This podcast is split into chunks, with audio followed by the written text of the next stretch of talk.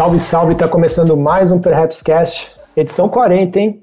E dessa vez a gente vem para fazer mais uma homenagem. A gente já fez algumas aqui, já homenageou Kobe Bryant, já homenageou Chadwick Boseman, e hoje a gente vai fazer uma homenagem ao Darkman X, o DMX, ícone do rap, principalmente aí nos anos 2000, começo dos anos, nos anos 90 aí também, começo dos anos 2000, que faleceu agora aos 50 anos, no dia 9 de abril.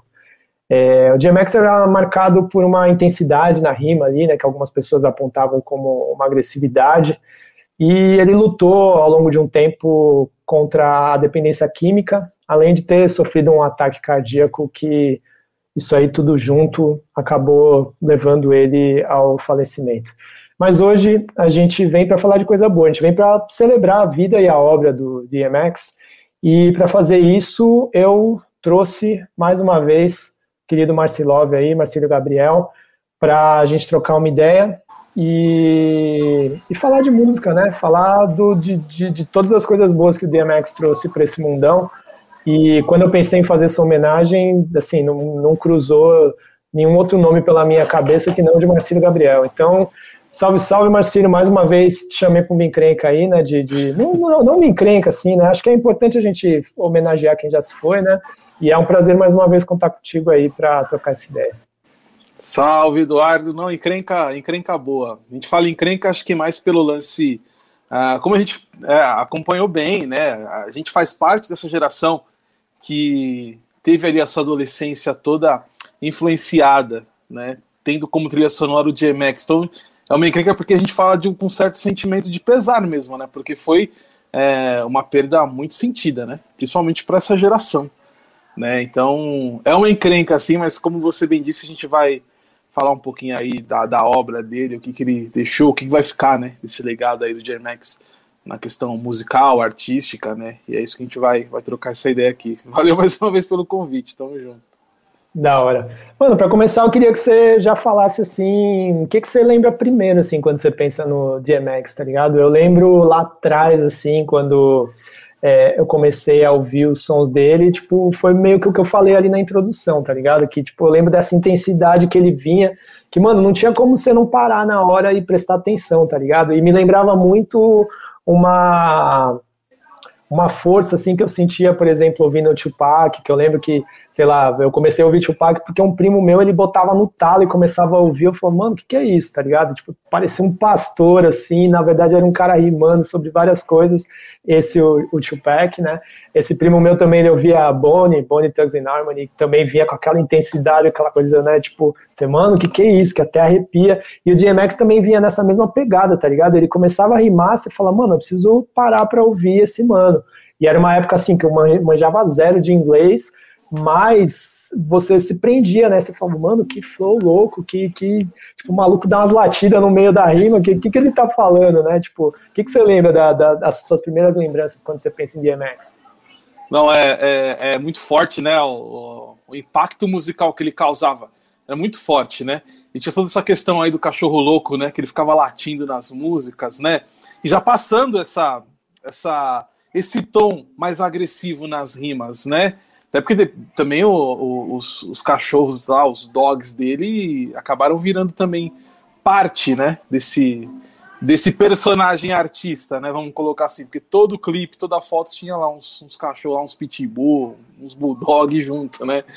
e ele é, imitava né, os latidos de cachorro nas músicas, né? E era até legal porque ele fazia isso, não era do nada. Ele fazia na música, no meio da música, no meio de, de um verso, de uma rima, e encaixava, né? Ele conseguiu uh, juntar isso aí, né? E o que me lembra, assim, a, a primeira coisa, primeira coisa mesmo que me lembra de J-Max, é, apesar de não ter sido a primeira música que eu ouvi, mas quando falo de J-Max, o que me vem na cabeça era eu moleque, ali nos meus 13, 14 anos, vem do clipe da Power Up, né? Que passava pra caramba. Passava muito no Yo MTV, né? No Yo da, das noites de quarta-feira, né? E que, que iam madrugada dentro. E depois ele foi um clipe que rodou muito na programação normal da MTV, né? Porque a MTV aqui no Brasil. Porque lá na gringa tava estourado, né? E é um clipe bem produzido pra caramba, né? É, é um, é um curta-metragem aquele clipe, né? que ele vai no banco resolver uma treta, ele é confundido com um ladrão. E quando ele sobe lá, tá todo mundo rendido. Nisso a polícia já chega e já, tipo, ele é o. O ladrão sai fora e ele fica lá como se ele fosse ladrão, porque ele tava usando um chapéu que era parecido com o do ladrão, né? Com o cara que tava fazendo a fita no banco. E aí vem toda puta aquela história. Ele chama os parceiros dele para salvar, que resgatam resgatam lá de, de, helicóptero, né? Eles pula de rapel do prédio, é muito classe, é um clipe legal pra caramba, né? É a primeira coisa que me vem na cabeça quando penso no DMX, porque eu vibrava com aquilo quando era moleque. Não podia passar que eu congelava na frente da TV para ver aquele clipe, né? E a outra lembrança que é boa também da época é porque eu gravava isso em VHS, né? É, então tinha todos esses clipes em VHS, né? Assim, pô, a gente, né, a época das fitas, né, não só da cassete no, gravando no rádio, mas a gente grava muito clipe, né? E eu gravei muito clipe em cima de várias fitas de VHS que eu não podia, mas era o que tinha na mão, né? Eu gravei, puta, eu gravei em cima da minha primeira comunhão, gravei um monte de coisa. E, cara, mas era muito legal, assim, ter, né? É, essa memória afetiva que eu tenho quando eu falo de MX e, por consequência aí, esses primeiros anos dele na década de 2000, né? Porque ele é um rapper que surge ali no final da década de 90 e é mas onde ele aparece mesmo, né? tem aquele disco lá que é clássico, né? Que, uh, que é o It's Dark, né? Que tem a música lá, o Rough Rides Anthem, né? Que esse foi o primeiro som que eu ouvi de MX, né? Não conhecia a obra dele antes. Eu ouvi essa música numa rádio aqui em São Paulo, não sei se a galera vai lembrar, uma rádio comunitária, mas ela pegava bem, chamado RCP. Tocava pra caramba nessa rádio, né? Uh, não, é rádio, não, é, não era exatamente uma rádio comunitária, né? Mas ela tinha ali um, um, sinal que abrangia muitas quebradas aqui em São Paulo, né? E ela tinha uma programação legal tal. É, ela chegou a fazer um barulho nessa época, no início dos anos 2000. Né? A gente tinha a 105, né, como rádio comercial do FM, tocando rap pra caramba, espaço rap e tal, e tinha essa outra alternativa, né? E tocava muito de MX. E essa Rough Riders Anthem, né?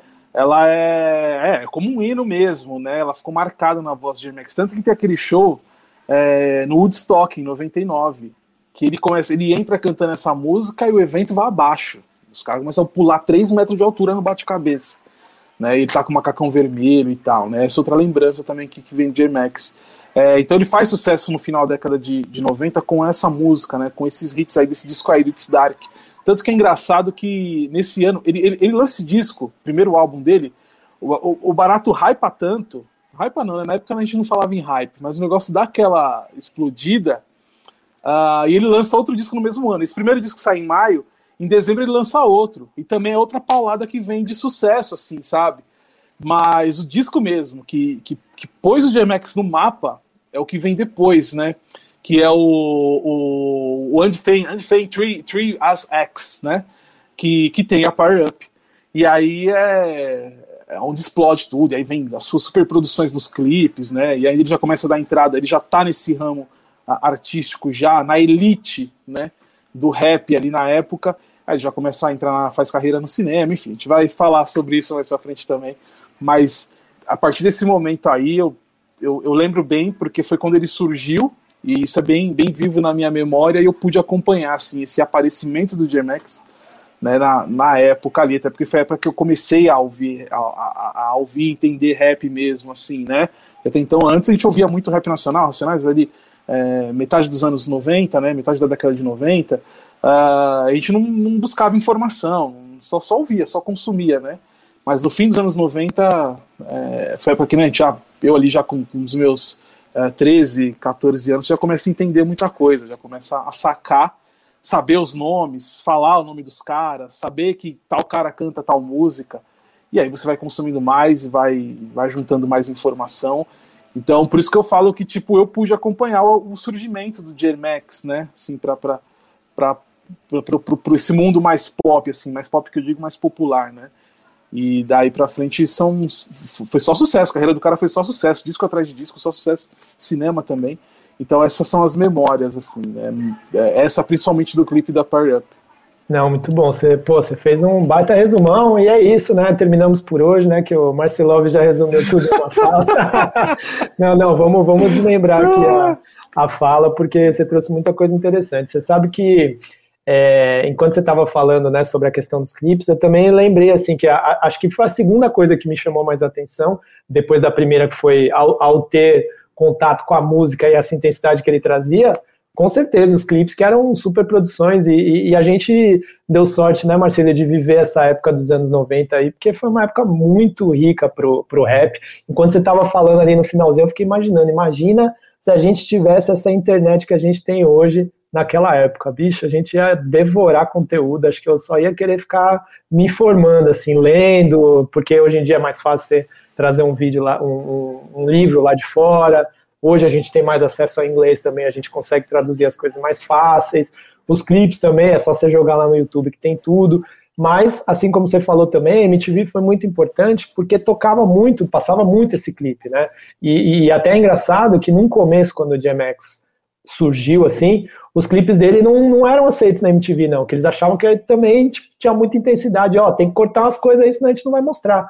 Porque o rap teve essa dificuldade, né, de entrar na MTV, começou a ser suavizado, na verdade, com Beast Boys, alguns, né, tipo, esse caminho, né, do, do de precisar embranquecer um pouco, suavizar um pouco antes de ir para a TV, mas quando ele veio, aí não tinha mais como tirar, né, porque realmente era só paulada, e é interessante você falar dessa parte visual, né, porque o, o ele sempre tinha, é, além dos clipes, é, tem a questão dos cachorros que ele sempre tinha junto, tinha a questão das roupas que ele sempre chamava bastante atenção, né? Tipo, pelo que ele vestia, usando muita cor do vermelho, né? Que Michael Jackson já tinha explorado de outras formas antes e chama, acaba chamando muita muita atenção, né? Então essa parte estética dele também era muito da hora. E ele trazia uma estética também de um cara que a gente gosta bastante aí, né? E que, que tinha muito na NBA e que você adota até hoje também, que é a cabecinha raspada ali, né?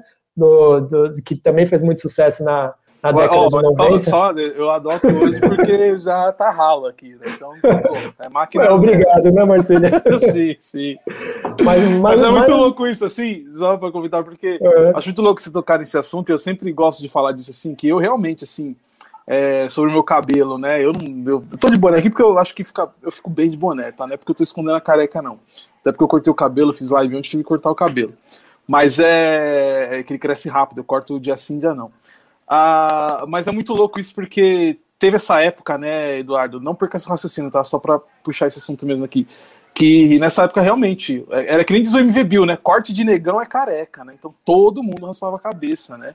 E hoje é muito louco a gente ver como é, é, os negros, nós negros valorizamos essa coisa do cabelo, né? É, como a, a gente se orgulha do cabelo, né? E eu, se eu se eu não tivesse problema de calvície, na verdade eu não tenho calvície, né? Eu tenho só umas entradonas aqui. Mas se você deixar crescer, não vai ficar legal. Esteticamente não fica legal. A gente tem que se preocupar com estética também, com a aparência. A gente tem que se sentir bem com a gente mesmo. É... Mas se não tivesse, eu ia meter, mano. Eu ia meter. Meu cabelo ia ser da hora também. Ele é da hora, né? Assim, o natural dele, né? O que sobrou. É, mas eu iria sim, eu iria nessa pegada, tipo, de, de, de, valorizar as minhas origens e, e deixar o meu cabelo uh, de acordo assim com que, com que eu acredito hoje, que essa questão do, do poder mesmo que a gente tem, né, relacionado à, à nossa história, à nossa ancestralidade, né? Mas nos anos 90, cara, independente se você era calvo, careca ou não, você tinha que raspar a cabeça porque era o lance era, mano, tá com o cabelo zerado, né? É, tá, falando tá, do Tupac, tá aquele... o o Jay-Z também raspava a cabeça, Sim. o Nas, tá, tá ligado? Tá ligado aquele moleque que você gosta de, de mandar nos nosso grupo lá falando, né, da, da, da pegada de negrão lá também, é o que você falou, né, tipo, tinha que estar tá raspado, camisetinha camiseta regata branca, tal, corre, é, correntinha, pá, calça caindo. Essa, essa era a pegada de negrão dos anos 90, né, mano? Sim, total, total. Mas, ó, não quis colocar em, em, uma situação difícil aqui. A gente já trocou essa ideia sobre cabelo aqui. Acho que um dia a gente pode até fazer um programa sobre isso, porque a gente é, pode desenvolver bastante, né? Mas é, é, esse negócio de raspar o cabelo realmente era um, era um bagulho foda no, nos anos 90 porque é isso, né? Era uma moda que pegava a NBA e tinham muitos MCs também que, que adotavam, assim como você falou, né? Tupac, Jay-Z e tal.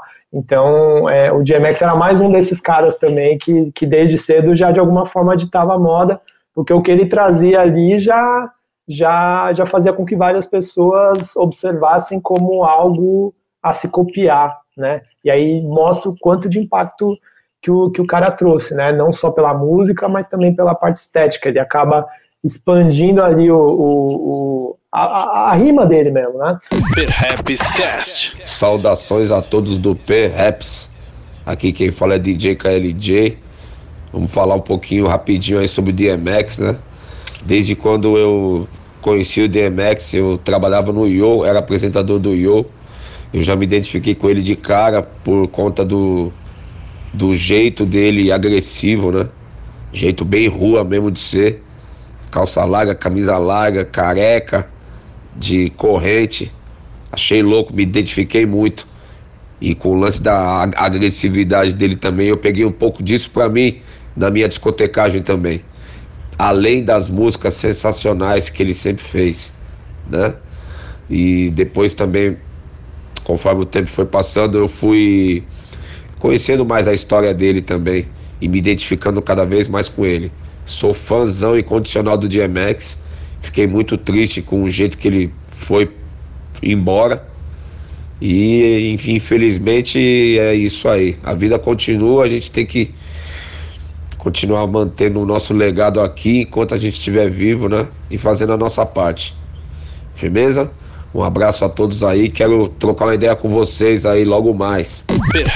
Cast. É, quando você estava falando de, de música também, Marcílio, tava, tinha separado aqui, né, o, os grandes hits dele, né? Você, você tinha falado da, da Party Up, que, assim, acho que aqui no Brasil talvez foi uma das, das mais marcantes. Tem uma outra também aqui que é a Get Me a Dog, que é de 98, e tem uma que é Money, Power and Respect, que é com Deluxe e a Lil Kim, também de 98. É... Você lembra de mais alguma, além dessas assim que você ouvia bastante?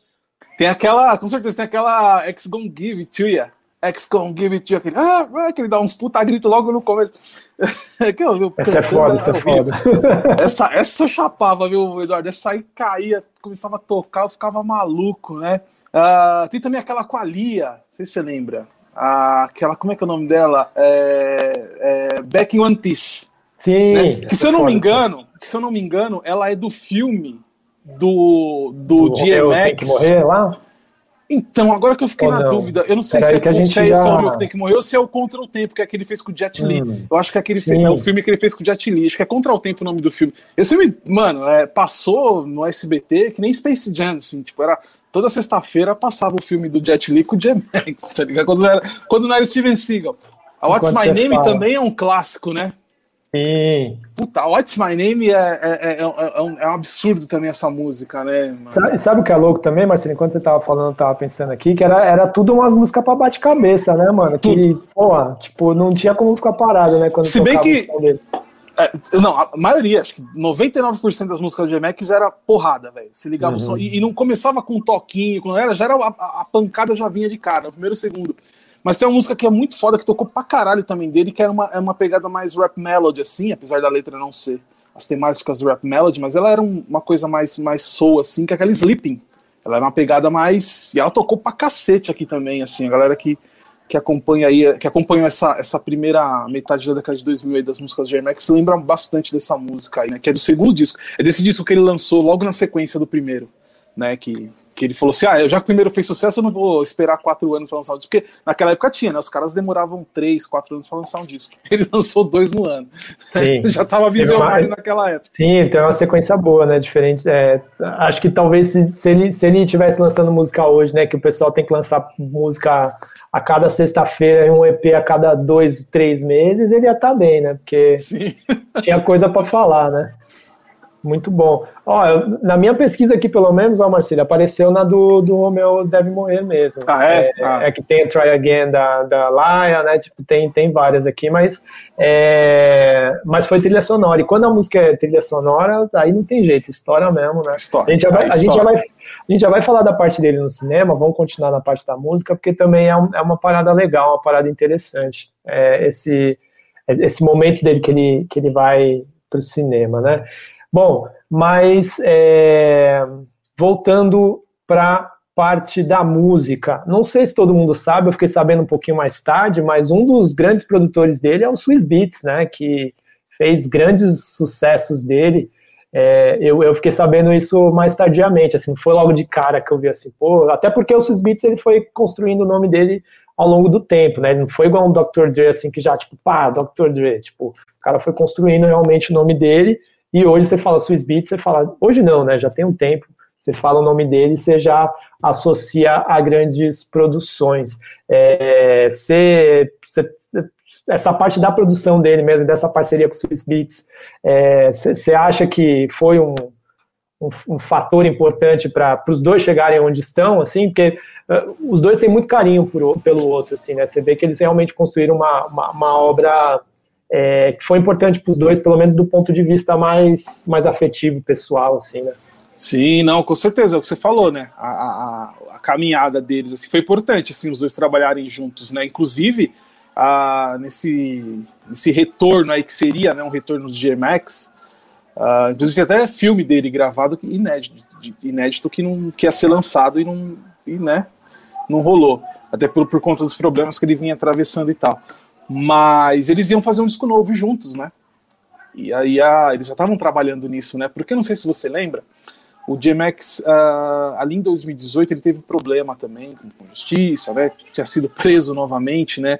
Ele tem aí esse histórico de prisões durante a vida dele, até mesmo antes da, da, da carreira artística de sucesso quanto depois, né? O cara que sempre teve problema nessa questão aí, né, comportamental. E em 2018 ele foi, ele foi preso, ele ficou ali meio, né, ali fora dos holofotes, quando ele já com problema. Quando ele volta, a galera vem numa campanha de querer ajudar a botar o, DMX de novo em cena, até aquela live época com o Snoop Dogg, né? Não sei se você lembra disso. Foi um tempinho depois.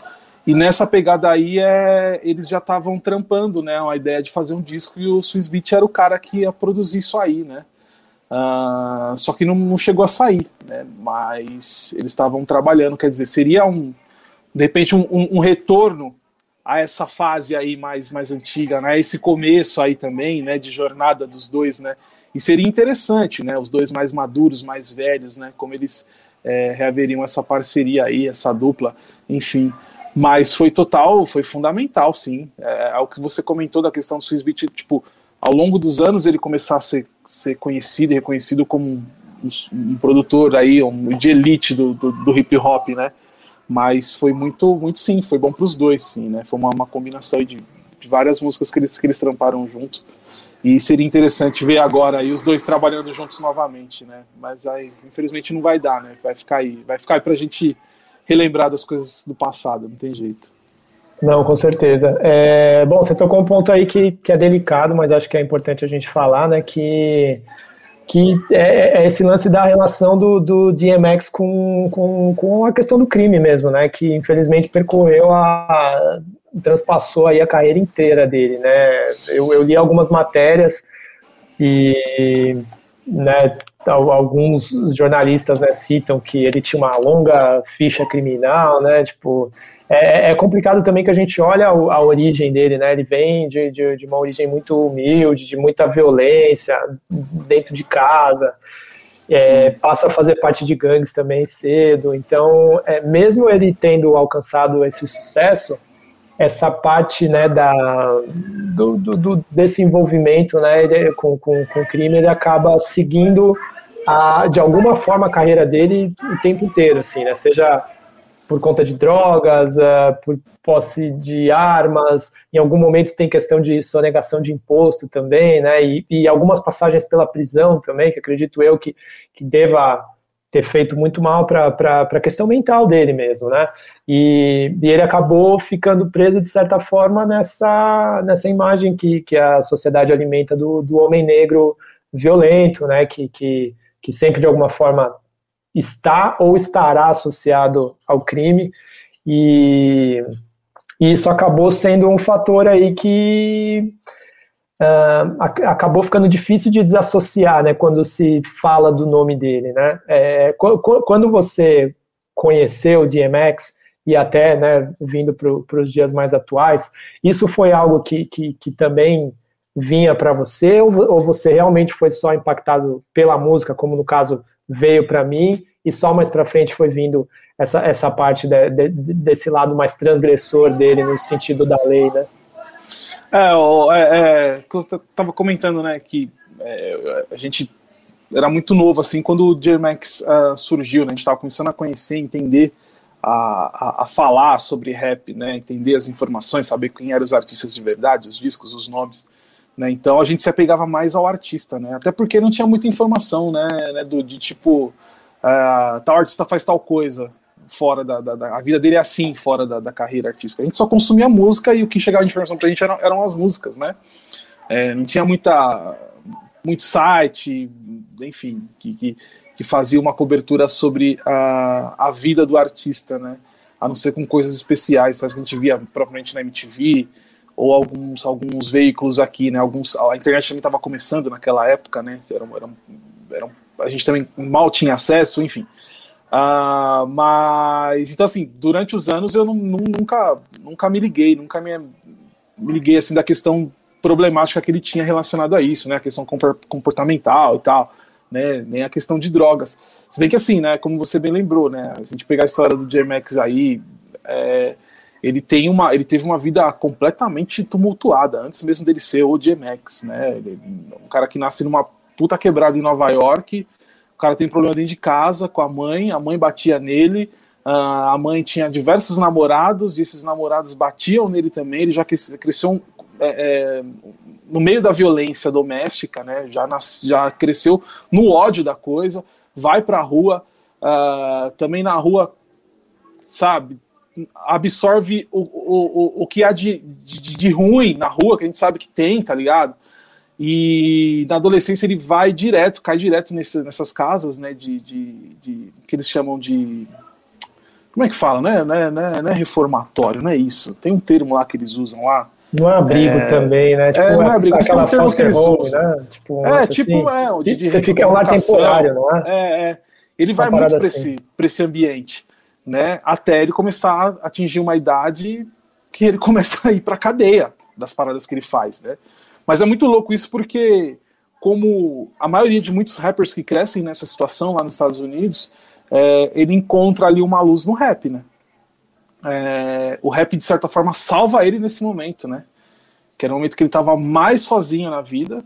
Ele encontra pessoas fazendo rap na rua, né? No próprio lugar onde ele estava encontrando coisas ruins e consumindo aquelas coisas ruins, ele vê as pessoas fazendo hip hop e vê aquilo como algo bom para ele.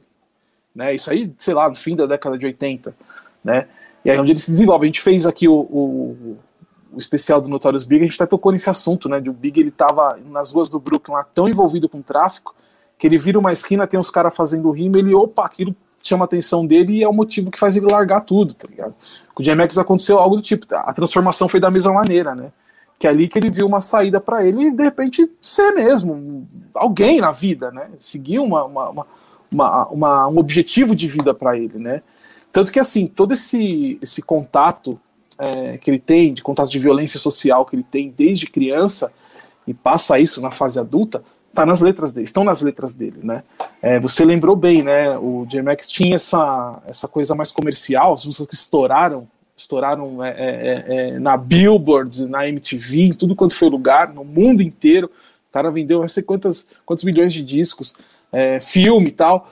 É, mas tem esse lado B, vamos colocar assim, que ele sempre colocou essas, essas paradas nas músicas, né? Você pegar a obra do J-Max, até os discos mais famosos aí, tem, tem, tem músicas que tem esse clima mais denso, né? Na questão lírica, né? Até essas mais conhecidas também, se você pegar, tem, tem, tem várias rimas ali que ele, que ele toca nessa, nessa ferida, tá ligado? Não é só o lance da, da curtição e tal, né? O cara, ele, ele, ele, ele, ele traz isso pra ele. A vivência dele também tá, né? Ele sempre foi muito real com isso, né? Então é, é muito louco. E aí, a partir daí que a gente começa a entender, né? O, da sua originalidade, né? Essa coisa de ser verdadeiro com a sua realidade, com o que você passa, né? Não só você criar um personagem artístico para você é, se inserir no meio artístico, vender disco, caramba. Ele, de fato, por todos os problemas que ele teve, ele passava assim isso nas letras, né? E ele sempre foi um cara carrancudo também, né? Tipo, um cara de poucos amigos, né? Não sei como que era o J-Max pessoalmente, a galera convivia com ele, mas ele já passava isso, né? Tipo, tô aqui, eu tô para falar sério, tô aqui de zoação, né? E... Mano, mas é, é, é, engraçado você falar isso, assim, porque eu, eu já sinto, assim, que ele era um cara muito emotivo, né? Ele é um cara que conseguia traduzir muitas emoções na, nas letras, o que é legal, porque, pô, não sei você, mas eu até hoje tenho dificuldade, né, de, de expressar minhas emoções, e eu via que ele na, na rima ele colocava isso para fora de algum jeito. E vendo algum, vendo documentário, vendo a galera falando depois que ele faleceu, a gente é, pode ter acesso a um lado dele assim que era muito um cara muito boa praça assim que não era nada parecido com, com essa figura mais sisuda assim quando tava com o Mike na mão. É, que ajudava muita gente na em termos de, de, de, caridade mesmo assim né? Parece que quem precisava ele sempre tava ali trincando tem até um tinha um documentário que eu tava vendo dele que parece que ele mandava uns cheques pro Sweet Spirits e ele nem achava que era de verdade. Ele guardava tudo numa caixa falava deixa esse bagulho aí guardado. Aí depois, quando ele foi ver, ele tinha não sei quantos mil dólares para descontar, porque ele realmente era dinheiro para ele, assim, sabe, lá no comecinho da carreira. Mas é um cara que sempre trincava, assim, com todo mundo, é um cara muito generoso, acho que com muito amor para dar. Eu tava vendo também na, nas, na, nas matérias, assim, que saíram depois, eu não sabia, mas ele tem, ele, ele tem aí no mundo 15 filhos, assim, sabe, então é um, é um cara, assim, que ele tinha amor para dar, né, mas, mas tinha esse lado que, dessa dor que ele trazia da infância. Ah, sim, é, é, é, é, isso que eu quis dizer, né? Ele é carrancudo por isso, assim, né? É, se você vê, até mesmo a gente que tá, tá conectado bastante com o basquete, né? Ele era um cara que tava sempre nos jogos, tal, fazia shows em jogos, né? Tem até aquela clássica cena lá do, num jogo entre Boston e Lakers, que, tipo, tem ali o, o, o a parada técnica, né? E tem uma câmera de cima filmando o banco do Celtics. A galera tá lá ouvindo a orientação do, do técnico, e aí, do nada, a torcida começa a fazer um puta barulho. Um puta barulho. E aí, os caras do banco, do que estão ali, os jogadores que estão ali no intervalo, ali na parada técnica, eles olham para o alto para ver o telão. E, no telão, o que estava rolando? Era o rosto de Hermex com um sorriso de orelha, orelha a orelha, assim, sabe? Ele dando risada. E aí começa a tocar a, a Rough Riders, né? E aí a, a, o ginásio vem abaixo, né? Assim, é, é, então tinha, tinha, tinha essa coisa mesmo, assim, né? Da, da, da, desse cara, né, aparentemente, no lado pessoal, ser um cara de sorriso fácil, em tudo que você falou de ser essa pessoa generosa, né? Mas a imagem do artista, que eu acho muito legal e, e acho importante, é que eu falei assim, que era a realidade dele, ele como artista Max lá, com um monte de cachorro do lado, era carrancudo. Tipo, tô aqui, mas eu não tô pra Entendeu? Tô aqui pra, expor minha realidade. Ele era desses, desses caras reais, tá ligado? Ele não, não, não, era criador de fanfic em letra de rap, tá ligado? O cara falava o que, o que ele vivia. E a realidade, a vida do cara, a realidade do cara foi pesada pra cacete, né, meu? Então, por esse lado, assim, realmente, você pega assim, você vai olhar, quem olhar as capas dos discos de Hermes fala, caramba, o cara é mal mal encarado, né? Mas não era algo criado, não era um personagem. Era, ele, ele trazia isso na imagem como rapper né, porque era a parada que ele passava nas letras também, né, da realidade dele, né, ele nunca, nunca fugiu disso, por, por mais sucesso que tenha feito. Né. Quantos artistas podem dizer que evoluíram uma cultura? GMX veio de onde ninguém esperava, com estilo e energias únicos, elevando as ruas sem filtro para o topo das paradas. O primeiro rapper a fazer isso duas vezes em um ano dono de um carisma pick-to-pack, campeão de batalha das cadeias, mestre do freestyle, abençoado com uma voz única e letras furiosas e poéticas, o cara era hardcore e pop ao mesmo tempo. Uma verdadeira lenda que ainda emplacou hits no cinema. O cara tinha tanta presença que outros astros do rap simplesmente se recusavam a entrar no palco depois dele. Sua batalha de rima com Jay-Z ainda levanta discussões sobre quem levou a melhor décadas depois. DMX é o rap com toda sua força, energia, espiritualidade e contradições. Rest in Power, Hero. Teve uma, uma outra fita também que você estava falando que me fez lembrar de, um, de, um, de uma entrevista que eu estava vendo esses dias do, no podcast do Talib Kweli. Ele estava trocando ideia com o Merce e aí eles estavam lembrando de uma fita que o, o Talib Kweli estava no Twitter, né? arranjando encrenca, como sempre, falando que, é, na verdade, entrando numa discussão de que ele achava que os pais não deveriam educar os filhos batendo neles, né, com violência. E aí o Murs entrou meio que discordando, tal, ficou uma coisa meio mal resolvida. Aí no programa eles, eles tocam nesse assunto, e aí gera uma conversa muito legal, assim, de, de que o Murs ele fala, não, não tô falando que você tem que espancar a criança, né? Tipo, eu tô falando assim, criança vai botar a mão no fogão ali, você dá um tapinha e fala, ó, não pode que você vai se machucar. É uma coisa, nesse sentido que eu digo, assim, né? Até a criança ter o discernimento suficiente para que você possa chegar e trocar uma ideia. E aí ele fala que ele troca uma ideia com o filho dele, na boa, ele falou, oh, mas não faz isso aqui, pô, você tá viajando e tal. E aí o Talib ali, ele fala, não, eu sou, eu sou filho de professor, a gente sempre trocou ideia, eu acho que é por aí o caminho e tal. E aí é, você pegar, e aí o, o próprio Merz, ele fala assim, né, na verdade os dois contam, né, o Talib ali, ele fala que ele vem de uma família que trocava ideia, mas a avó dele, que estava numa geração um pouco anterior ali, batia, né, às vezes que ele apanhou foi da avó, e o, e o Merz já dizia que apanhava da mãe, por quê? Porque a mãe também, esse, nesse mesmo esquema da mãe do DMX, ela tinha seus namorados, né? Não, não, infelizmente não, não, não conseguia é, é, fixar um, um, parceiro, que acredito eu que seria a vontade dela, né? Que é uma dificuldade que, a, que, a, que as mulheres negras têm, principalmente tendo filho, né? Não só as americanas como as brasileiras, é, por essa visão, né? Que a, que a, que a sociedade tem e é, tendo que lidar né, com, com, com questões de, de alcoolismo, de abuso de drogas por parte de seus companheiros.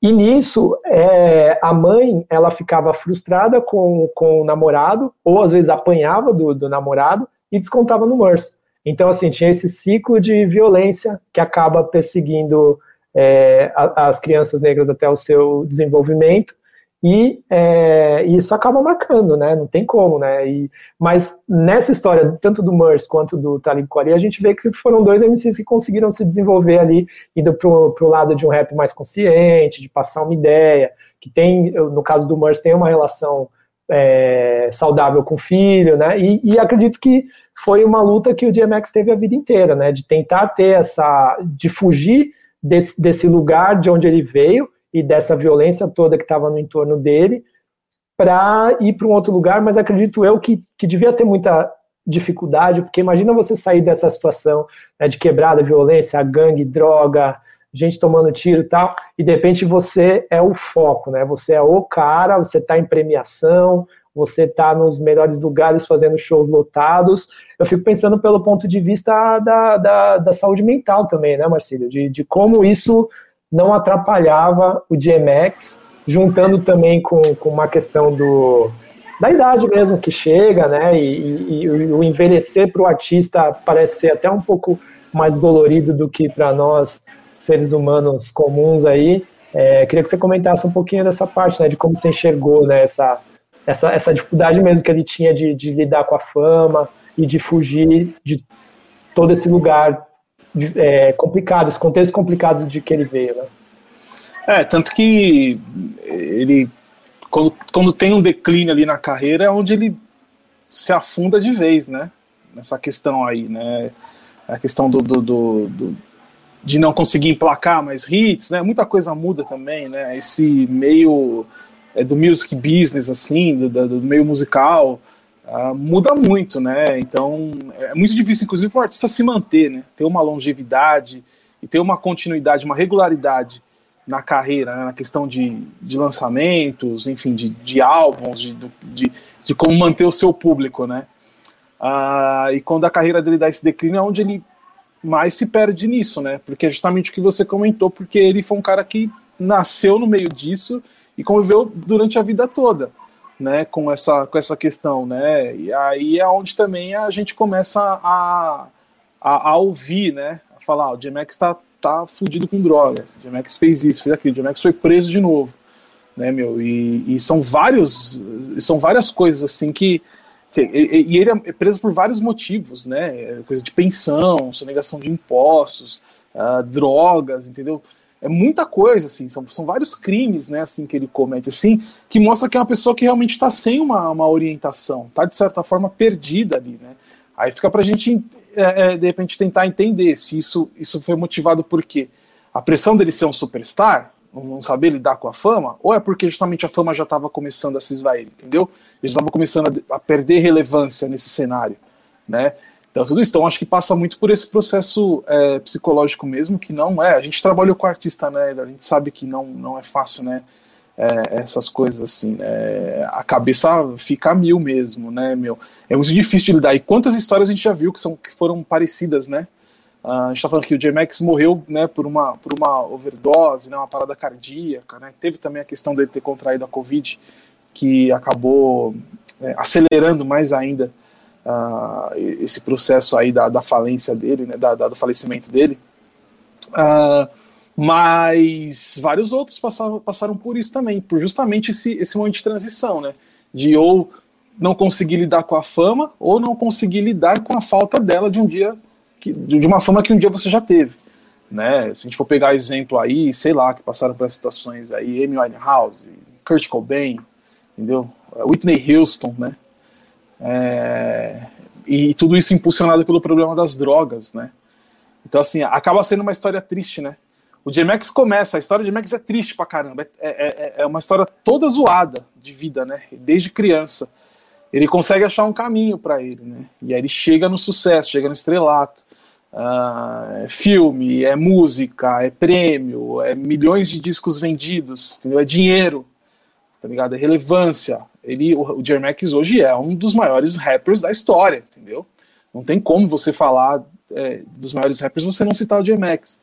Então, quer dizer, e aí. De... Então, assim, tipo, tem, tem, tudo isso, tá, tá ligado? E, e, e, às vezes o cara, né, meu, de, de certa forma ali começa a bater para ele, ele começa a ver isso uh, não acontecendo mais e ele pode ter esses problemas. Eu citei o exemplo da Whitney Houston. A Whitney Houston também tinha uma situação assim, né? Mas só que ela meio que. Tipo, ela tinha tanta gente em volta que acabou ajudando a destruir a carreira dela tá ligado? Que ajudou não, que, que, que, destruíram a carreira dela, né? Ela não foi ajudada a destruir, destruíram a carreira dela. Né? Eram pessoas próximas da família, entendeu? Que ela se viu no momento que ela não conseguia mais reagir, tá ligado? Ah, ao ponto de acontecer o que aconteceu. Kurt Cobain é a mesma coisa. Ah, aí se pegar esse exemplo do, do. Max assim, né? A gente fica, fica entendendo como é que tava a cabeça desse cara, né? é, para o cara chegar nessa situação. Porque a partir do momento que você chegar nessa situação, Eduardo, de, tipo, é, cara, overdose, assim, tipo, esse alto consumo de droga, é, é mil fitas na cabeça. O que, que será que estava passando pela cabeça dele? Quais eram os problemas? Ele estava sozinho? Tá ligado? As pessoas estavam com ele, né? Então acaba sendo trágico por isso, né? Que eu falei, né? Começou a vida dele toda zoada, ele acha esse caminho, uh, faz sucesso, e a coisa volta. Né? Ele, pelo fato de ter lidado com esse problema a vida inteira, ele não conseguiu, mesmo com sucesso com dinheiro, ele não conseguiu é, tirar isso né, da vida dele. Né? E quando vem esse, esse declínio da carreira, volta tudo, é um peso e, e o cara termina nessa situação. assim né? É triste, voltou a ser triste. Né? Ele, ele nasce no, no meio de uma violência, cresce no meio da violência, né? E morre também. É um, é, é um meio violento, né? Porque foi um meio violento que ele, assim, não vou dizer que ele deu o fim da vida dele, mas ele procurou, né? Esse, não é procurou também nessa palavra, né? As coisas aconteceram para, as coisas rumaram para acontecer isso, né? Dele perder a vida dele da forma que foi, né? Então é, é muito triste, cara. É uma história de, de sucessos e, e, e, e, tragédia, né? Sem, sem dúvida alguma, né? Então é muito impulsionado assim por essa questão mental que a gente que tem ali o mínimo de conhecimento do, do meio artístico, a gente sabe que o quão é difícil lidar com isso, né? E, e quantos exemplos a gente já já viu, né? Não só nos Estados Unidos, mas aqui no Brasil também. Eu estava falando com a minha namorada, a gente estava falando justamente dessa questão desses artistas, artistas, né? A gente lembrou do Chorão também, sabe? Que também é, se foi de uma forma bem triste, né? Sozinho, né, cara? É, é muito pesado isso assim. Champignon também, né, Champignon dele. também. Foi que foi, cara, não vou dizer qualquer, qualquer pior ou não, mas foi tão ruim quanto assim, e mais pesado, mais denso, né? Mais, mais, mais trágico, né, cara? O cara tirou a vida. Puta, é, é, é assim, é, é, é, não tem como, né? A gente tá falando do J-Max, da forma que ele morreu, não tem como a gente não, não, não entrar nesse assunto, né? e não falar com esse pesar assim, mas a gente está aqui para falar da, da, obra dele, mas é, é, algo que, que deixa a gente triste também, né? Acho que, acho que por isso que assim, né, Eduardo, que muita gente da nossa cidade é, lamentou muito a, a, a morte do J-Max, né? Por tudo que ele foi, assim, nessa questão, dele, dele realmente ser trilha sonora de, da nossa geração, tá ligado? A gente, adolescência, faz adulto ouvindo esse cara, impulsionado por esse cara, né? e da forma como ele se vai, e novo, 50 anos, né?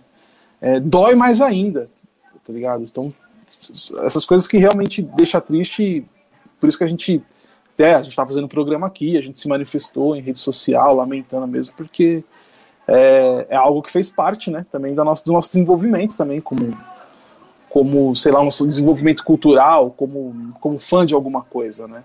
Então, é, como pessoa também, né, que esses caras são nossos heróis, né, mano, tipo, são neles que a gente se baseou, assim, né, pra jeito de vestir, de se portar. Então, eu, eu realmente assim são, são nossos heróis e são nossos modelos, né? Então, quando quando, quando eles sofrem, quando eles se vão, assim, é, não tem como não sentir na pele mesmo, né, mano? Tipo, é, acaba sendo mais pesado do que, do que às vezes.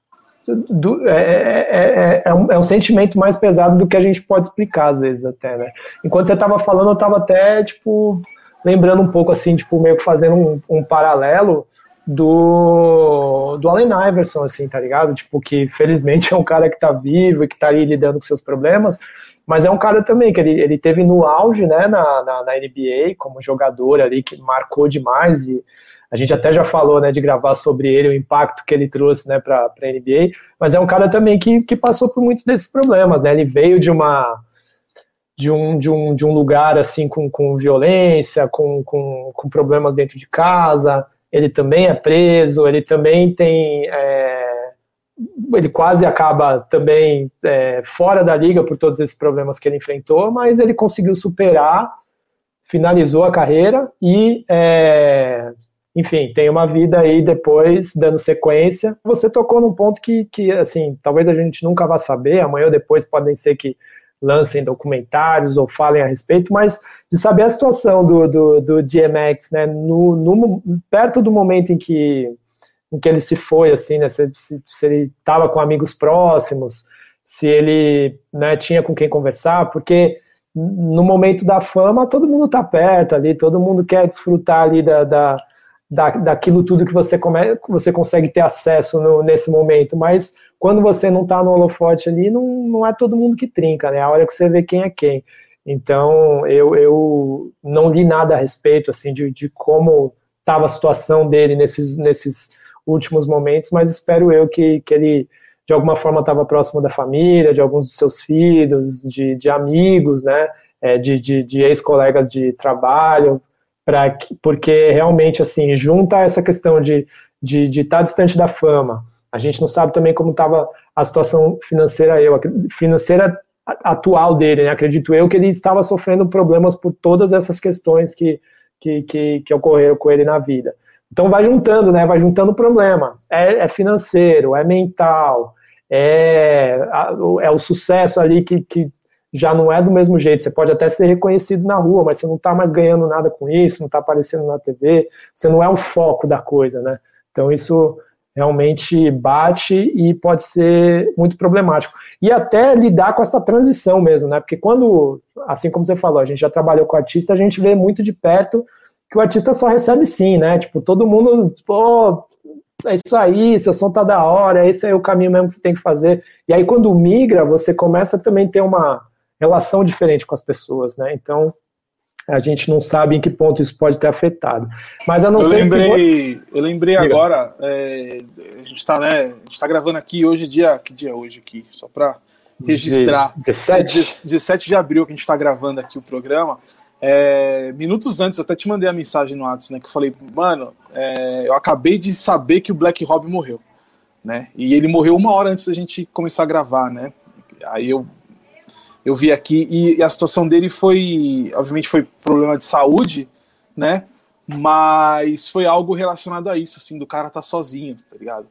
É, já tinha na semana passada rolado um vídeo dele no hospital, né? E ele completamente debilitado, não conseguia falar direito, né?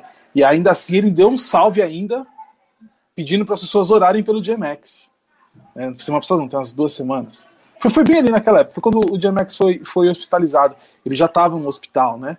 Enfim, ele estava numa situação é, é, é, muito ruim, muito precária, assim, né? É, diferente da imagem que a gente sempre viu, né, do Black Rob, né? Uh, e aí uh, ele faleceu, né? Faleceu hoje, uma hora antes da gente começar a gravar aqui. Uh, ele estava com problema no rim, né? Problema de saúde e tal. E apesar do sucesso estrondoso que ele fez com a Rua, ou Roll, né? ele hoje se encontrava numa situação como sem teto, tá ligado? Ele tava completamente sozinho. A gente tá falando de um rapper que marcou também uma época, esse, esse início do, dos anos 2000. Não sabia que, que, ele tocava, tava, que ele tava, que nesse tocava, ponto. Tava nesse ponto. Ao mesmo tempo que ele, to, que tocava Power Up do J-Max, é, na sequência tocava a, a Roa do Black Rob, tá ligado? O clipe. Que, eu lembro, pô, né, na época ali os grupos de rap aqui no Brasil que iam fazer show, que tinham 12 shows de grupo de rap no mesmo evento, tipo, pelo menos cinco ali usavam aquela base para cantar suas músicas, tá ligado? É, e aí o cara tava nessa, tipo, morreu sozinho. Né? Ele, ele teve um derrame em 2015, que isso é, acabou também impulsionando né, ele ficar mais debilitado, tal, né? Mas ali já, já, era, já era o sinal que o cara, que a vida dele já estava tomando esse caminho pela falta de pessoas ali para ajudar. Eu até ali, até fui procurar saber, né, rapidamente como um, quando ele estava doente, eu fui ver se é, porque muito foi, foi questionado da questão do Puff Daddy ajudar, porque ele era um artista da Bad Boy Records, né? Puff Daddy que botou ele no jogo da parada. E aí muitas pessoas falaram que o Puff Daddy de certa forma procurou ajudar em todos os momentos, né? Assim, tipo, tem que ouvir, tem que ouvir do cara para saber, né? E o Black Robin não tá mais aqui para saber se isso também é verdade ou não, mas é, do que eu busquei assim, as pessoas falavam que o que o Daddy de certa forma procurou ajudar, mas né, não, não foi tão bem sucedido nessa nessa busca em ajudar. Então a gente não sabe o que realmente estava acontecendo ali, né? Mas foi um problema de saúde e o cara morreu sozinho, tá ligado? Sem teto, sabe? Tipo, é uma história legal também, artística, e terminou é, de maneira trágica, né? Então eu só quis passar esse, esse, esse lance do blackout porque aconteceu justamente hoje e cai bem nessa história aí de tipo, e aí, como é que o cara tava, tá ligado? Tipo, quem tava com ele, né? Foi só na época do sucesso que as pessoas estavam junto, quando o cara, tipo, largado, fudido, sem lugar para morar, quem tava com ele, entendeu? É foda tudo isso, né? Não, com certeza. Descanse em paz, Black Rob, porque, mano, é muita gente que a gente tá perdendo aí nesses últimos tempos, principalmente por causa de, de Covid, né, mano? E só que, além disso, apesar da gente estar tá nesse momento complicado em que muitas pessoas estão indo por conta da, desse vírus que, vírus que nos assola, os outros problemas não pararam, né, mano? Tem isso. Então, todas as outras questões que, que, que nos afetam, principalmente a população preta, eles, eles continuam acontecendo e, infelizmente, pouca coisa muda, né? A gente é, fez aí também um, um episódio, né, falando sobre se vidas negras realmente importam, né, e, e de tudo que estava acontecendo nos Estados Unidos, tanto quanto aqui, aqui no, no, no Brasil. E, e, por exemplo, no, tanto aqui quanto lá, é, principalmente homens negros seguem sendo mortos pela polícia, né, mano? Tipo, é, é, muito complicado, assim como esse, esse ciclo de, de violência não termina, assim, né? E eu, no caso do Black Rob, não deixa de ser uma violência ele estar tá sozinho, né? E ele não ter esse apoio que ele precisava das pessoas que talvez ali no passado, quando ele estava em alta, é, deram para ele, né? Fica muito uma coisa ali do, do interesse puro e simples, né? É complicado, muito, muito, fazer uma reflexão sobre isso me, me traz, me, me traz uma, uma, uma, tristeza mesmo, assim, né? Porque a gente vê que as coisas poderiam ser diferentes de alguma forma, mas infelizmente não, não são, né? A gente vê também é, isso acontecer muito com ex-jogador de, de, de futebol, ex-atleta aqui no Brasil e principalmente os negros, né, pela falta de estrutura familiar e tal, ou, ou essa estrutura prévia, né, para aprender a lidar com dinheiro e tal, que acabam tendo esse pico de fama. Quando se afastam, quando se afastam da fama alguns anos depois, as pessoas, assim, no máximo vão pedir um autógrafo ali, mas é isso, né? Então, o impacto mental dessa situação deve ser absurdo, assim, né? E, e não sabendo lidar com a grana, às vezes, também te levam podem te, te levar a essa situação de, de, de, é, de falência mesmo, né? De, de, de, acabar ficando em situação de rua mesmo por, assim, acabar sem um centavo no bolso, né? É, é bem complexo. Foi, foi legal você ter também trazido esse assunto, porque eles, eles se conversam, né? De, de muitas formas. Perhaps Cast. Salve, salve, Perhaps. Roberto Estrela Dalva aqui, falando com vocês para um motivo não muito feliz, né? Porque nunca é muito feliz, embora seja uma homenagem, a gente falar de pessoas que partiram tão cedo, né? Quando a gente perde um dos nossos, da cultura hip hop, do rap, da cultura negra, tão novo, como a gente perdeu o DMX aos 50 anos, né? E ainda mais sabendo do passado, né, da vida, dos abusos que ele teve na infância, o que ele passou com polícia, né, como é a história de tantas pessoas negras e os caminhos que, né, a vida foi levando é, esse artista, é, que embora tenha conseguido colocar muito na arte, também, como muitos, é, achou o caminho aí né, nas drogas e travava aí as, várias batalhas para é, conseguir entre indas e vindas. Mas eu acho que essa, essa força da agressividade, da virulência e da violência também, do ódio, né? Eu acho que tanto nas letras como na performance, na estética mesmo, aquela, aquele jeito de cantar, aquela voz, aquela a presença do DMX, né, é um, algo que ali nos anos 90 é, era muito uh, necessário e, como alguém já disse, organizava esse ódio, né, dava uma forma para isso, como sempre o, o, rap deu, como sempre o hip hop né, conseguiu é, fazer isso, mas essa característica da, dessa pegada agressiva, né, dessa raiva que sai, que talvez a gente sinta falta hoje uh, um pouco nesse momento desse onde né, talvez o ódio, a raiva, a ira né, se dilui um pouco. Então, como também alguém já falou, é preciso que as ideias voltem a ser perigosas, as presenças, né, que tragam. Claro que tudo pode existir, tudo é válido, mas artistas como esses que conseguem é, trazer essa agressividade e essa virulência, essa violência consegue dar forma para o ódio, né, para toda, toda dar uma resposta à violência que é sofrida com tanta maestria, com, com as letras e com os flows que o DMX trazia. Acho que a gente sente falta hoje em dia de ter essa coisa mais raw, crua e essa força é, da natureza, assim, que ele era. Acho que essa é a minha contribuição Salve, salve. Cast. Queria falar um pouquinho com, da, da, dessa parte do cinema, né, do, do, do DMX. Eu tinha até separado aqui alguns dos, dos filmes que ele, que ele fez. Ele teve essa carreira de, de ator, né, que ele contracenou com Steven Seagal no Rede de Corrupção, que foi de 2001. Esse eu lembro que meu pai, meu pai gostava bastante. Meu pai sempre, esses filmes de, de luta, de tiro, porrada, meu pai adorava. Né? Steven então, Seagal, Charles Steven Bronson. é, esses um clássicos, né? Esses, esses difíceis de matar, difíceis de morrer, esses filmes aí, né? Exatamente.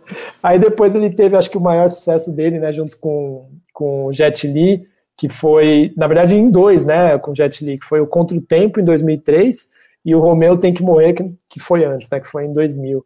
É, e aí, nesse, no Romeu Tem Que Morrer, que tem, um, tem a Lia junto com ele, né, que, e tem essa, essa, essas músicas todas que acabam fazendo uma trilha sonora do filme muito impactante para a época, né? Você assistiu esses filmes aí, Marcelov? Conta pra gente. Eu, eu assisti. gosta bastante de cinema. Eu assisti, sim, mas eu não lembro de nada dos filmes, assim. Eu podia ter revisitado aqui para dar uma para poder falar melhor sobre os filmes. Mas eu lembro, eu lembro que eu falei, passava muito no SBT. Os filmes do DMX com, com, com Jet Li, né? Aliás, né, era muito Jet Li no SBT, né? Qualquer filme do, do Jet Li, né? Jet Li era, podemos dizer assim, era o, era o concorrente do Jack Chan na época, né?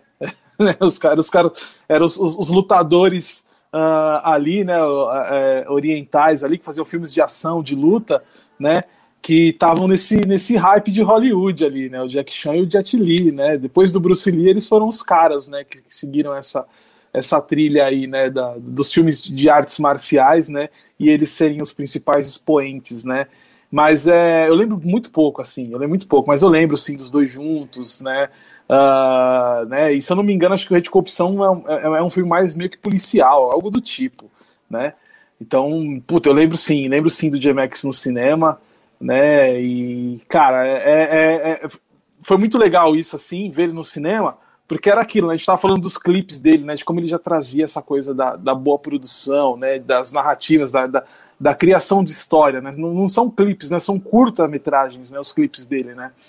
E aí o cara vai pro cinema, né? É, é muito louco essa junção, né? E ali foi o ápice da carreira dele, né? Então deu tudo certo. Era disco no, no topo da Billboard, né, meu? Era clipe nos tops da, da MTV, da VH1, enfim, né? Agora é a mesma coisa.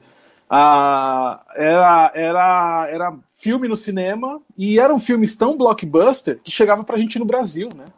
E a gente não tinha muito essa coisa, né? De, de, a gente via mais os artistas pelos clipes, né? Mas no cinema era bem difícil, né? Eu tava até esses dias uh, vendo aqui que saiu lá, entrou no catálogo da Netflix, o Gridlock, com o Tupac, né? E eu, lembro que eu assisti esse filme, mano, num VHS regrava, regravado de outro VHS, cheio daquelas falhas embaixo, assim. E aí eu vendo a parada assim, falo que legal, cara, porque na época a gente, não, a gente sabia que os artistas faziam filmes, mas a gente não tinha acesso, não passava em lugar nenhum, né? Com o DMX foi totalmente diferente, que tudo que ele fez no cinema é, passou no cinema e chegou no Brasil, né? A gente conseguia ver o DMX também atuando, né? Isso, isso é muito louco, porque querendo ou não, a gente conhece o rapper. Então talvez se, se o Jet Li fizesse esse filme com qualquer outro é, ator, Aí eu não ia assistir, eu acho que eu não ia assistir. Eu nem ia saber da existência desse filme. Né, porque eu também não consumia muito esses filmes do, do Jet Li, do Jack Chan, apesar do meu pai, do Steven Seagal eu, gostava também por causa do meu pai. Mas esses filmes mais voltados para artes marciais não era algo que eu, que eu, que eu consumia muito, apesar de daquela época ser febre e eu ser adolescente, né? Todo mundo gostava de assistir os filmes do Jack Chan, terminava o filme e saia chutando a cadeira, a geladeira, dando golpe, né? Reproduzindo o, o, os golpes, né? Mas é, se o J-Max não tivesse, não tivesse feito esses filmes, fossem outros a gente não assistia, porque a gente foi por conta da música, por conta do rap, porque a gente falou, caramba, é o cara que a gente ouve, que a gente gosta, ele tá no cinema, ele vai passar um filme dele no SBT, você vai assistir, tá ligado? O J-Max foi esse cara, né? A, a, carreira dele nesse, nesse exato momento, aí, nesse ponto, aí nessa época, tava tão consolidada, né? Tão firme e avançando cada vez mais, que a gente conseguia ter acesso a tudo que ele fazia. Era muito louco isso. Não, foi legal você falar isso mesmo, porque nem sempre era o que acontecia, né? Tinham outros casos de outros artistas que não, não chegavam nesse ponto, por exemplo, né? E é legal que o DMX ele conseguiu realmente furar a bolha, né? É, e é uma pena que ele não tenha conseguido desenvolver essa carreira dele igual a gente vê, sei lá, o Will Smith, né? Que às vezes ele é até mais lembrado como ator do que como MC, né? Tem gente que nem lembra que ele é MC. Aliás, nota mental, tá aí uma boa pauta para a gente falar só aí da carreira do, do, do, Will Smith com o Jazzy Jeff, né, desde da, da carreira como artistas, passando, né, por Fresh Prince, vindo por todos os blockbusters depois que ele fez, mas tem o Common também, né, que conseguiu fazer uma mescla legal, né, de continuar como um rapper bastante atuante, mas de também ter uns filmes relevantes no, no cinema, é, mas é isso, o DMX ele conseguiu representar, acredito eu, aí em, em, todos esses pontos, né? Trincou na, na música, trincou nessa parte de, de moda, de presença, e ainda expandiu a sua arte indo para o cinema. Então, realmente um, um artista muito completo, que realmente teve que enfrentar seus demônios, mas deixa aí um baita de um legado para gente. É, enquanto você falava, Marcelo, eu estava separando aqui que acho que é bom a gente citar também do, que, do, do, dos prêmios né, que, ele, que ele concorreu ou ganhou, né? Tem aqui, ele tem três indicações no Grammy, né? Tem a do And, And Then There Was X, né? Para melhor álbum de rap de 2001, a Party Up, Up in Here e Who We Be para performance solo de rap em 2001 também, 2001, 2001 e 2002, respectivamente, né? Então, assim, é um, é um rapper ali que, que chegou no momento em que tinha muita gente produzindo, né? Ele tinha só um Jay-Z aí ali pela, pela frente é, em Nova York, né? Tinha um Jalu também que estava muito em alta no momento, né? O rap como um todo estava muito em alta e, e, e, outra coisa que eu estava lendo também aqui que ele surgiu no momento em que estavam procurando meio que um substituto ali pro, pro Tupac, né? Pro Tupac e pro, pro Big também, né? Que tinham tinham ido aí no, no, no em decorrência também dessa violência toda que, que, que esteve no entorno da carreira desses dois, é, e estavam procurando grandes nomes, e, e eis que aparece DMX. É, bom, Marcelo, é, considerações finais aí da sua parte, acho que a gente conseguiu cobrir bastante da, da carreira do DMX. Já vou deixar até um desafio para você, se você tiver com tempo, que eu sei que a agenda anda concorrida. Se você tiver um tempinho aí, quiser montar uma, uma playlist aí pro para a galera que ouve a gente poder conhecer um pouquinho mais do DMX, as preferidas aí do Marcilov aí do que, que, que, que embalaram seu, seus fones na, tanto no passado quanto hoje em dia, né? Tipo as top músicas do DMX tá super convidado a fazer isso para que a galera possa fazer essa imersão nesse cara aí genial que nos deixou. E mais uma vez é um baita de um prazer ter você aqui com a gente. Casa é sua, tá ligado? Sempre que quiser, a porta tá aberta. Não, vou fazer sim. Gostei da ideia, vou fazer. Pode deixar. Vou, vou pedir uma pizza aqui. E aí depois eu já caio aqui para dentro aqui. Só que assim, bicho, é, é, é onde a playlist? É no Spotify, no Deezer? É, então, tem essa aí também, né? Faz, porque... faz a sua preferência, porque aqui a gente, a gente não tem contrato com ninguém, a gente trabalha com. Se quiser fazer até no YouTube ali, com os clipes, boa, sei, boa. Dá, dá porque é, acho que o YouTube, YouTube é mais acessível, porque eu não, eu não uso Spotify, eu uso Deezer. Mas eu uso o Deezer não é porque eu quero, é porque eu, eu consegui a conta por causa da, do plano do, do, celular. Então eu ganhei de grátis. Então eu uso. Tá certíssimo. Tem que ir onde tem vantagem. Mas, exatamente. É, mas eu faço, eu faço no YouTube, faço no Deezer também. Aí eu vou, sei lá, você pega lá se quiser criar no, no, Spotify. Se bem que dá, né? A versão free aqui dá pra fazer aqui no Spotify. Eu faço, eu faço. Fica tranquilo, eu faço. É, e, meu, valeu, valeu mais uma vez, assim, é, pra estar tá aqui falando de rap, né? A gente tá, ultimamente tenho mais participado para falar de, de, de basquete, mas, pô, é, o rap eu ouço rap o dia inteiro, 24 horas é, eu estou ouvindo rap. Então, a primeira vez que você ouve é, nessa quantidade, né, nesse esse alto consumo, é bom falar também, né? Então, eu gosto de falar, eu gosto muito de falar sobre isso, então só agradeço por Raps esse canal aqui, essa casa que eu tenho para poder falar também das coisas que eu gosto, né? Então, só, só agradeço aí por mais uma vez estar tá, junto na resenha. Valeu. Muito bom, Marcílio. Ó, é, é, isso que eu falei, a casa está aberta, aguardamos sua playlist. É uma ótima pizza aí para você. E quem está ouvindo a gente, quem chegou até agora, é, vá até o perhaps.com, acompanhe nossas matérias, acompanhe nossas redes sociais. Se você está curtindo o podcast, por favor, indique para os amigos para a gente conseguir chegar para mais gente. Se você está ouvindo e falando e pensando assim, pô, o Marcílio e o, e o Edu aí podiam falar sobre tal assunto manda pra gente, manda por e-mail, manda pelas redes sociais, vai no descritivo do, do episódio que vai ter lá os, o, todos os endereços certinhos para você. Manda pra gente, porque a gente adora esse desafio também. Pode ser que a gente não bata o olho e fala, hum, essa pauta aí não sei, mas a gente gosta de desafio, a gente encara, e sempre que eu chamo o Marcelov aqui, ele trinca, e essa relação também do, do basquete com o rap, a gente sempre tenta abordar se você acompanha a gente aí, você sabe, e assim como o Marcelo citou, tem esse episódio que a gente fez falando da relação do Brooklyn Nets com o Notorious B.I.G. tá no ar, é só você ir lá conferir. E a gente ainda vai falar muito mais dessa relação, assim como o Marcelo também trouxe que o, o DMX estava presente nas quadras, seja tocando ou seja assistindo os jogos, essa ligação, essa conexão rap e, e basquete, especificamente NBA, ela é muito forte. E quem não viu, tá moscando, certo? É, muito obrigado, um abraço. Tem mais alguma coisa para falar aí, Marcelo? Tá tudo certo. Errou. É isso. Então, Rafa, é nós. A gente se vê na próxima, certo? Abraço.